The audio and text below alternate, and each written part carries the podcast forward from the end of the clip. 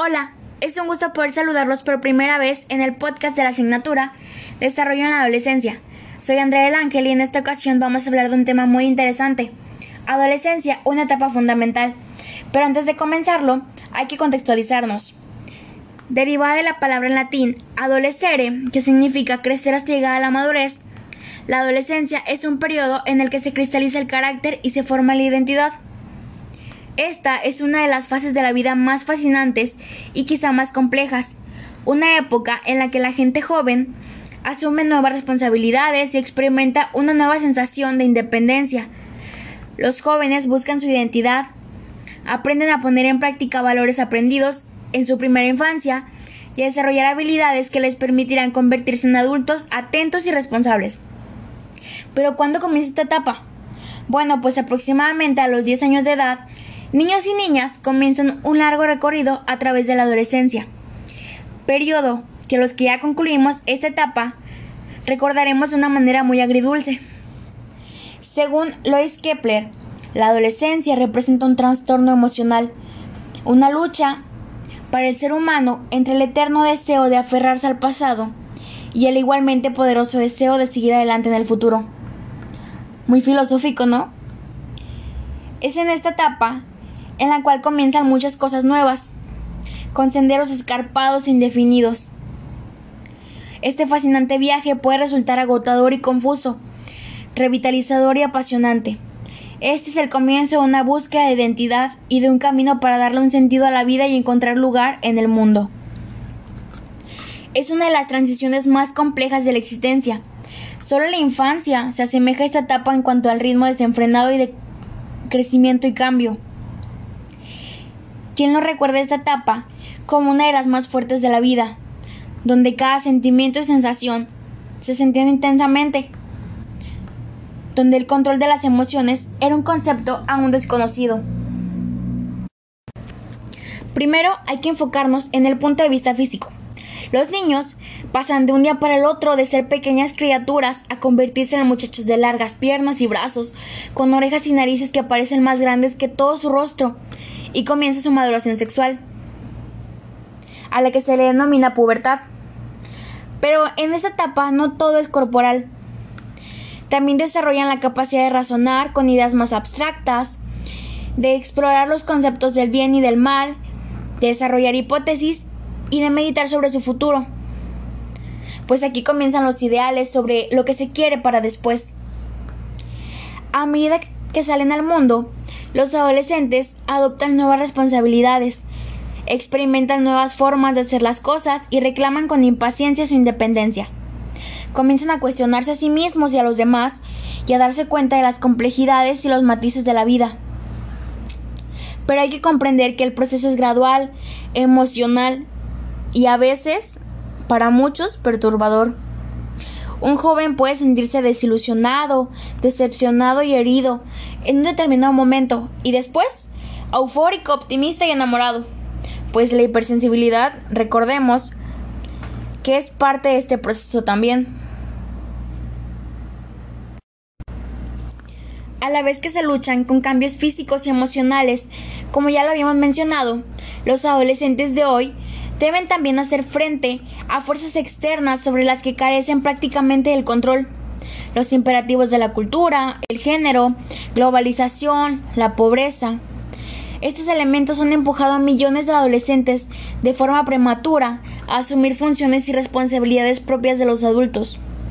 Los disturbios sociales, las enfermedades de transmisión sexual, la industrialización, la urbanización y el creciente desempleo han socavado gravemente la educación y el desarrollo de muchos adolescentes, pues sus sueños se ven truncados desde estas situaciones porque los sobrepasan, porque van más allá de su control.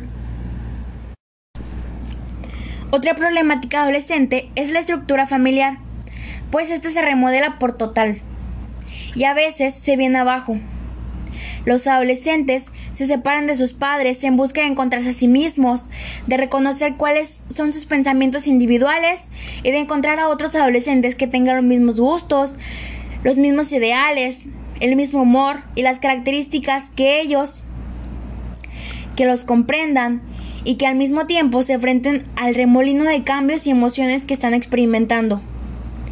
En esto también hace un gran eco nuestra actualidad, donde las redes sociales y todo lo que están expuestos los jóvenes, no desde la adolescencia, sino desde la niñez, dejan marcados estereotipos de todo tipo en ellos, y quizá estos son de los elementos más influyentes de todas las otras presiones a las que están sometidos. Muchos adolescentes toman decisiones que tienen consecuencias permanentes, sin orientación o apoyo de los adultos, y sin disponer de los conocimientos y las informaciones que les permitan protegerse a sí mismos, lo cual es muy alarmante, pues esta es una de las etapas donde más se necesita apoyo. Los especialistas en neurociencia creían antes que casi la mitad de las conexiones cerebrales estaban ya establecidas cuando un niño entraba en el jardín de infancia y que la única tarea de desarrollo que quedaba era asegurar estas conexiones. Ahora disponemos de información diferente, pues los estudios recientes demuestran que el cerebro experimenta un ciclo continuo de crecimiento cada pocos años y que a partir de aproximadamente los 11 años de edad se produce una explosión de actividad eléctrica y fisiológica que reorganiza drásticamente millones y miles de redes neuronales que afectan las aptitudes emocionales y las habilidades físicas y mentales. ¿No es esto interesantísimo? Pues antes se creían cosas muy diferentes de las que la ciencia ha demostrado que son las ciertas ahora.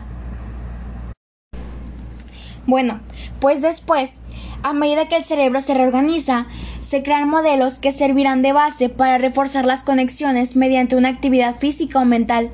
Los científicos creen que la época que media entre los 10 años y los 20 puede ser clave para ejercitar el cerebro y que los adolescentes que aprenden a poner en orden sus pensamientos, medir sus impulsos y pensar de forma abstracta pueden establecer bases neuronales importantes que perdurarán a lo largo de sus vidas.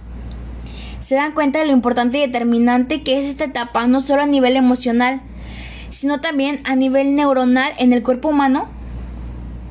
Pues a pesar de esto, en muchas sociedades la adolescencia no está considerada como un periodo de desarrollo independiente y no existe un consenso claro sobre si los adolescentes tienen derechos, lo cual limita sus posibilidades y el desarrollo de su autonomía, pues se tiene la concepción de que la adolescencia aún no es una etapa ni una edad en la que se pueden tomar decisiones responsables. Ahora hablemos de los padres. Ellos son un elemento esencial en la tarea de proporcionar apoyo y orientación a los jóvenes.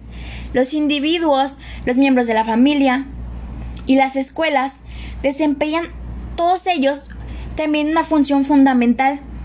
Numerosos estudios han demostrado que la forma en que los adolescentes conectan con su mundo social influye en la salud y desarrollo y les protege frente a conductas de alto riesgo.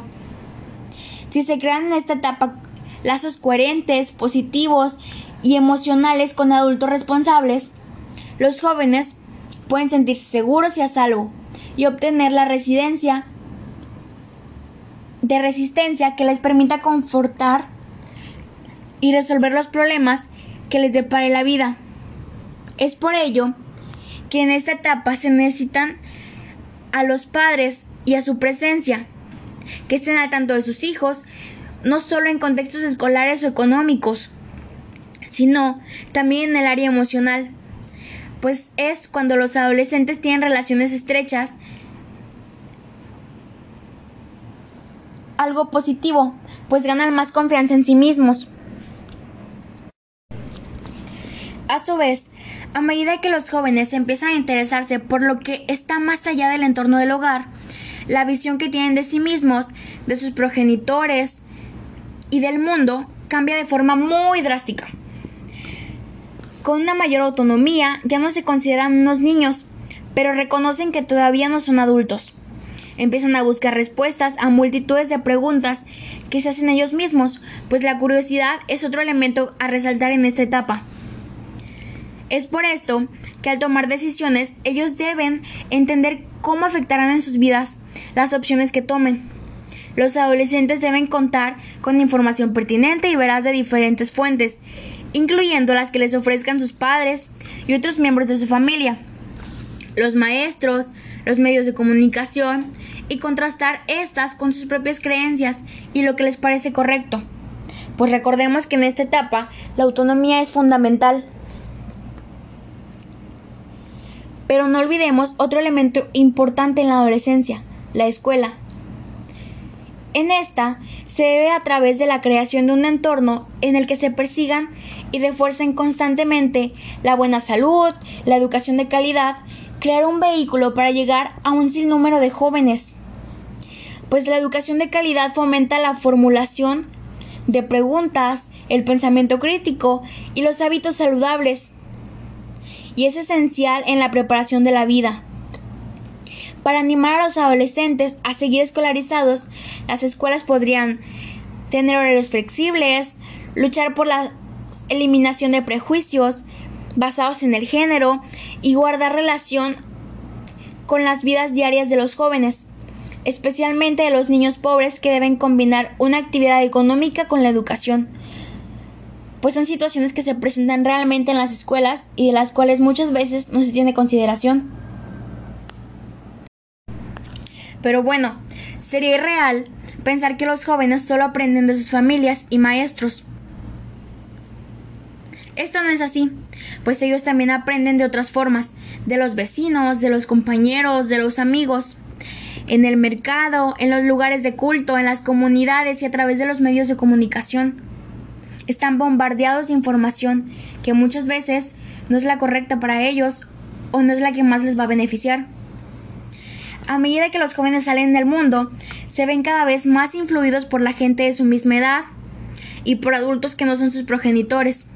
Empiezan a explorar su sexualidad y a forzarse y a probarse a sí mismos intelectual, creativa y socialmente, mediante deportes y otras actividades recreativas, pues esto contribuye también a su autoestima, lo cual es un factor muy importante que se desarrolle correctamente en la adolescencia. El entorno es otro factor muy importante, pues este modela e influencia constantemente las ideas de los adolescentes. Cuando ellos pueden aprender y expresarse sin miedo en su contexto social, tienen más probabilidades de participar en actividades con sus padres, sus amigos y sus comunidades, pues consideran que su voz es importante. Esto mejora su autoestima y se convierte en modelos positivos de conducta. A medida que los adolescentes maduran, buscan sentirse parte del mundo, con letras mayúsculas, que el mundo sepa que ellos están aquí y que tienen una voz y la van a hacer valer. Demostrar esto es muy importante para ellos. Y esto es positivo, pues cuando se les da una amplia gama de oportunidades para cambiar las cosas, los adolescentes aprenden, crecen y prosperan. Recordemos que los adolescentes pueden transformar el mundo, pues son el futuro de este. Tristemente, aunque la mayoría de los jóvenes llegan a ser adultos sanos y productivos, muchos no lo consiguen. Las conductas iniciadas en la adolescencia pueden modelar de forma decisiva el curso de la vida, así como el futuro de toda una sociedad.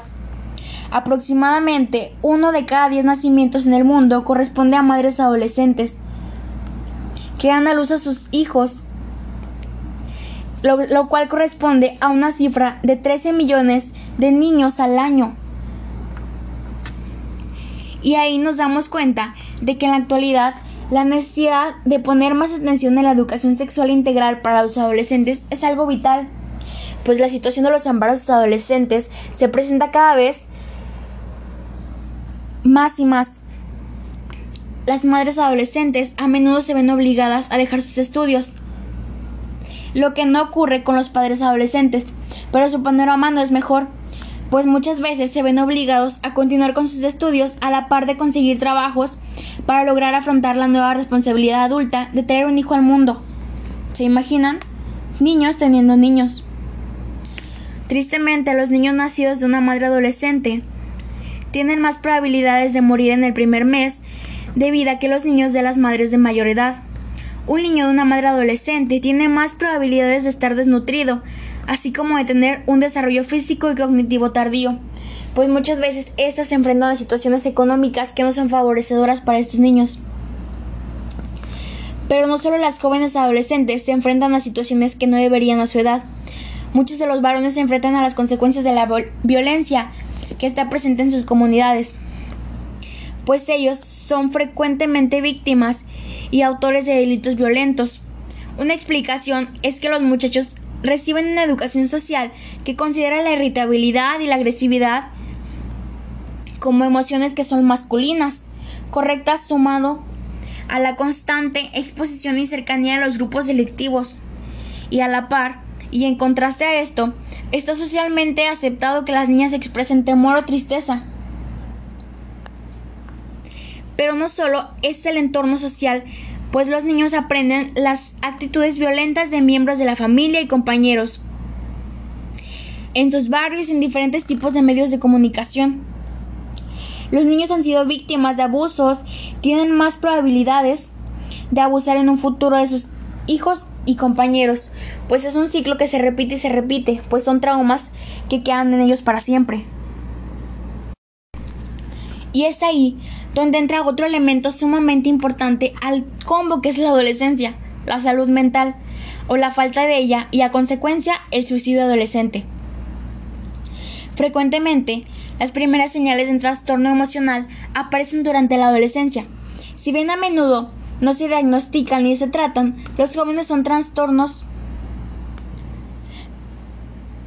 los jóvenes y los trastornos que tienen mayor riesgo son las causas del abandono de sus estudios, de acabar en la cárcel y de no llegar a ser miembros productivos de la sociedad cuando lleguen a la edad adulta. Aproximadamente 4 millones de adolescentes intentan suicidarse en todo el mundo cada año. Al menos 100.000 lo consiguen. Y esto para mí es una señal de alarma enorme, pues ellos deberían estar llenos de energía, de curiosidad y de un espíritu que no se extinga fácilmente. Porque ellos tienen en sus manos la capacidad de cambiar los modelos de conductas sociales negativos y romper con el ciclo de violencia y la discriminación que se transmite de generación en generación. Con su creatividad, energía y entusiasmo, los jóvenes pueden cambiar el mundo de forma impresionante, logrando que sea un lugar mejor, no solo para ellos mismos, también para todos nosotros y para las futuras generaciones.